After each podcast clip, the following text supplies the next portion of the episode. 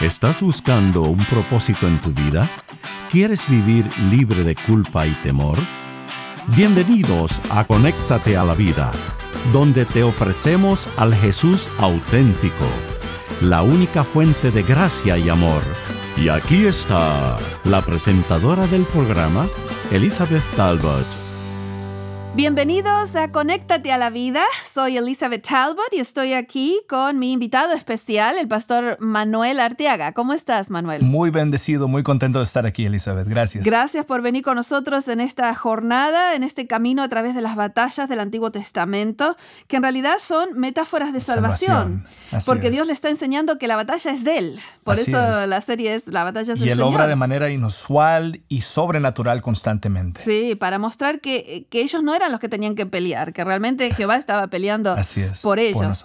y hemos, eh, hemos aprendido muchas cosas. Este, y hoy vamos a hacer la batalla de la impotencia. Cuando encontramos algo que no sabemos qué hacer, cuando es demasiado para nosotros. Que todos hemos estado ahí y si no hemos estado, ya lo vamos, a estar. Si esperen un poquito ya van a estar, ¿verdad? Así es. Este, vamos a ver qué, qué, qué podemos hacer, cómo nos podemos este, contactar con Dios. Este, cuando encontramos una crisis que es demasiado grande para nuestros recursos o para nuestras fuerzas o para nuestra energía, ¿no es cierto? Así que vamos a estudiar el rey Josafat hoy, el rey de Judá.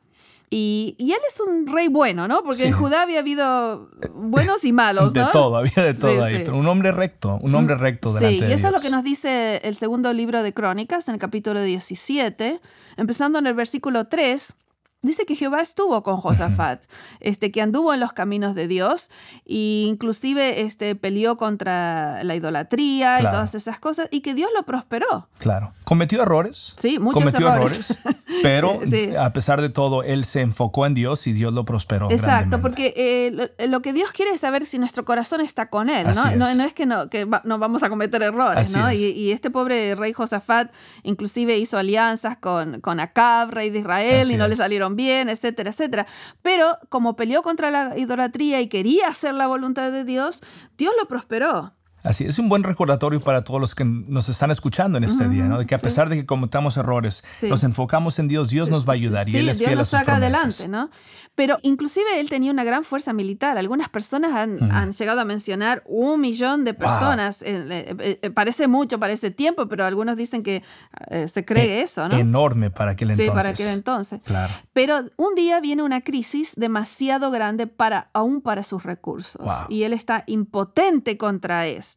Y bueno, me hace acordar muchos momentos en mi vida en los que me sentí absolutamente impotente. Interesante, gran, demasiado grande para sus recursos recordemos que tenía muchos recursos. Exactamente. Tenía un gran, una gran fuerza militar y aún así esta crisis fue más grande. Parecía, aparentemente, era más grande que, y, y le quiero decir a, nuestra audiencia que esta fue la batalla que yo volví y volví vez tras vez en esta situación cuando mi esposo este, no solo estaba con COVID, sino que un día en el hospital eh, su, todo sistema neurológico eh, se cerró. No podía hablar, no podía caminar, no podía tragar, no podía eh, masticar. Mm. Este, y yo venía a Segunda de Crónicas este, 20 que vamos a estudiar, vez tras vez tras vez. Yo volvía a casa sola y miraba sermones sobre esta historia para recordar qué hacer en momentos de crisis cuando los recursos que uno no tiene, eh, tiene no son suficientes. Y entonces un día viene esta crisis que está en el capítulo 20 de Segunda de Crónicas, que viene una alianza de enemigos contra él. Una gran multitud. Una gran multitud, nos dice, y vinieron a hacer guerra contra Josafat. Y a Josafat le agarró el miedo. Porque no, no solamente el anuncio fue ya vienen, no, ya están aquí. ya están Se enteró cuando ya la gran multitud ya lo rodeaba. Así era. Voy a leer el versículo 2, el capítulo 20 de Segunda Crónicas. Dice, y acudieron algunos y dieron aviso a Josafat diciendo, contra ti viene una gran multitud del otro lado del mar y de Siria. Y aquí están en Hasesón Tamar, que es en Gadi. El desierto de Engadi, es, eh, que yo, también lo pude ir a visitar, gracias a Dios pude estar en este lugar, es cerca de Jerusalén. no es como que están del otro lado del mar. Ya están cerquita. Así es. Así que dice, fíjate lo que dice aquí en el versículo 3. Entonces él tuvo temor, obviamente, ¿no? Y Josafat humilló su rostro para consultar a Jehová. E hizo pregonar un ayuno a todo Judá. Así que les dijo a todo su reino del sur que vengan a, humillarse eh, frente a Jehová. Vamos a pedir ayuda porque esta crisis es mucho más grande que nuestros recursos y eso que él tenía muchos recursos. Pero una vez más, en vez de enfocarse en la crisis o su propia impotencia, él se humilla. Él se humilla. Él se humilla y el humillarse es simplemente decirle a Dios, yo no puedo, pero tú sí. Sí, exactamente. Y eso es lo que nosotros, eh, yo soy una persona que Dios me tuvo que pegar bastante en la cabeza porque soy dura en ese sentido, mm, ¿no? De mm, entender que, mm. porque yo quiero eh, tener recursos, quiero investigar, quiero hacer esto, que y, llegan momentos en los que nada de eso vale. Claro. Porque es mucho más grande, está por encima de nuestra cabeza. Así es. ¿no? y entonces esto le pasó a él y enseguida él se reconoció esto y le dijo, todos, el versículo 4, se reunieron los de Judá para pedir socorro a Jehová me encanta esa parte. Pero todo en el contexto, Elizabeth, de un ayuno. Sí. Es un ayuno. Y un ayuno, recordemos que no es tratar de torcerle el brazo a Dios o convencerlo para ayudar. Un ayuno es buscar intimidad con Dios, buscar presencia de Dios. ¿no? Ese es el contexto de lo que está a punto de suceder. Sí, y, me encanta porque dice que todos vienen a orar y ayunando es para pedir socorro, para entender la voluntad de Dios, para, y, vienen, dice, de todas las ciudades de Judá a pedir ayuda a Dios. Y en este momento hay una oración del rey Josafat, que es una oración que, a, mí me parece el modelo este, de oración cuando estamos en crisis de algo que mm. estamos impotentes. ¿no? Y tiene cinco partes, así que la vamos a hacer. Lo primero que dice Josafat en el versículo 6 dice, sabemos quién eres. Eres, eres, el Dios de los cielos y la tierra, tienes dominio sobre todos los reinos de las naciones. y en tu mano está la fuerza, el poder, y nadie te puede resistir. Así en que, tu mano. En tu mano. En tu mano está. No, no en la fuerza militar de ellos. En tu mano está toda la fuerza y el poder. Así que lo primero que hace él es enfocarse en quién es Dios y el poder, de, Dios. Esa es la primera parte, y me encanta esa parte.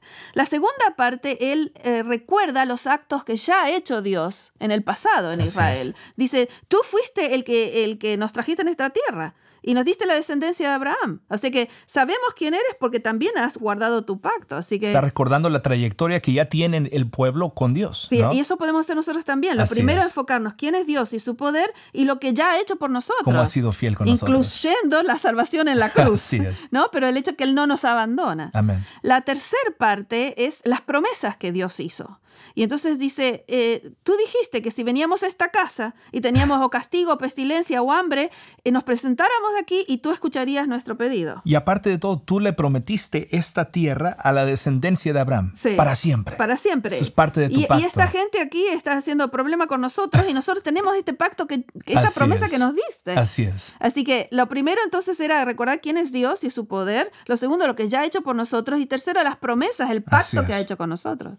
Y el cuarto, este, eh, yo siempre digo describir el problema en detalle, no porque Dios no lo sepa, sino porque yo le estoy entregando cada parte de mi problema a Dios, ¿no? Y dice, estos que nos dijiste que no los toquemos cuando vinimos de Egipto, ahora son los que nos están dando problemas. Nos están tratando de arrojar de esta tierra. De esta tierra que tú nos prometiste. Así es. Este es el problema que estamos afrontando, Así ¿no? Es. Así es. Y entonces la quinta parte de la oración es cuando pide la ayuda, ¿no? Pide, dice, no sabemos qué hacer, así que algo tienes que hacer, ¿no? Y dice, júzgalos tú. Sí, júzgalos, tú. ¿Quieres leer el versículo 12? Me encanta. Dice así, oh Dios nuestro, ¿no los juzgarás tú? Porque en nosotros no hay fuerza contra tan grande multitud que viene contra nosotros. No sabemos qué hacer y a ti volvemos nuestros Ay, me encanta, me encanta. O sea que dice, en nosotros no hay fuerza. O sea, yo lo puse aquí, no podemos, no sabemos y a ti nos volvemos. Wow. Escríbanlo, amigos. Sí. No, no, no podemos y no sabemos qué hacer. Así que a ti nos volvemos. Así es. Oh, cuántas veces le dije eso a Dios en el curso de esta enfermedad que pasamos. Claro, claro. Porque era mucho más grande de lo que yo podía arreglar, ¿no? Ahora imagínate que no tuvieras esa conciencia de Dios, Elizabeth. Oh, es desesperante. ¿A, qué acudes? Desesperante. Wow. Eh, yo no sé cómo la gente hace cuando, cuando pierde un ser querido, cuando pasa por crisis, si no se cree que hay algo más grande que nosotros, ¿no? Así es. Y entonces inmediatamente Dios contesta a través de un profeta que estaba presente en esa misma audiencia de, Josafat. Y el versículo 15 donde eh, empieza a hablar este profeta con la palabra de Dios. Dice, Jehová os dice así. ¿Cuál es el mensaje? En la mitad no del temas ni te atemorices de esta multitud, porque no es tu guerra, sino de Dios. ¡Ay, qué No, no, no, no tengas miedo ni eh, os amedrentéis, dice aquí la mía, porque esta guerra no es vuestra, sino de Dios. Así es. Y yo siempre le digo a la gente, si la guerra, la batalla es demasiado grande para ti, no es tu batalla. Mm, mm, mm, o sea que si la batalla es demasiado grande para ti, no es para ti, no, es, no es, tu batalla, es, de él, es, de, Jehová. Wow. Y entonces otra vez en el versículo 17, si lo quieres leer, con dice así: No habrá para que peleéis vosotros en este caso. Paraos, estad quietos y ved la salvación de Jehová con, vosotros. Eso es lo mismo que casi, casi igualito que en el Mar Rojo, casi las mismas palabras. Quédense quietos, que para mí es un problema, ¿no? Claro, pero hay algo que sí requiere Dios. Es algo que, que, nos saltamos en el versículo 16 que me llamó mucho la atención. El versículo 16 dice, mañana descenderéis contra ellos. Dice, mañana marcharás contra ellos. Sí, o sea que marchen. O sea, ellos tenían que ubicarse para recibir su milagro. Qué, qué lindo. O sea, eh, las instrucciones eran Quédense quietos, quietos, pero, vayan ahí. Hay que ubicarse. Muchas veces esperamos que Dios obre sin reubicar nuestra vida. Mm. Pero hay que ubicarnos y posicionarnos para recibir, para recibir el milagro. Y lo mismo pasó en el Mar Rojo, porque Dios le dijo, marchen adelante. ¿Y adelante dónde? Si era todo mar. No, ustedes marchen y yo voy a abrir el Mar Rojo. Así es. qué lindo, qué, linda, qué lindo punto. Y entonces dicen, ustedes no van a tener que pelear. Vayan, pero ustedes no van a pelear, dice Dios.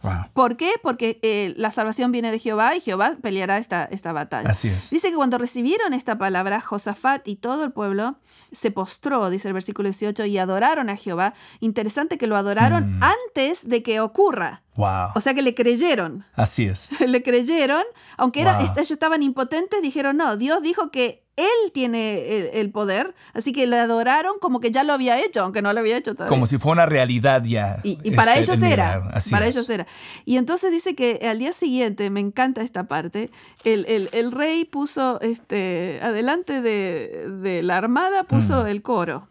A mí, ¿quién va a la guerra con el coro adelante del ejército?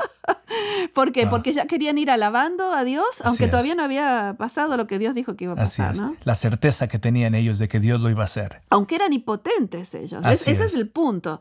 Que, en algún momento tienes que llegar a creer que aunque nosotros somos impotentes, Él es mm. potente y es, poderoso sobre las mismas cosas. Y Él merece la honra y la gloria. Y, y entonces eh, van cantando y me encanta esta parte aquí que dice que cuando comenzaron a entonar los cantos, dice el versículo 22, y Jehová escuchó que comenzaron a entonar cantos de mm. alabanza, ahí puso una emboscada contra los enemigos de, Jehová. Y, bueno, sabemos cómo termina esto.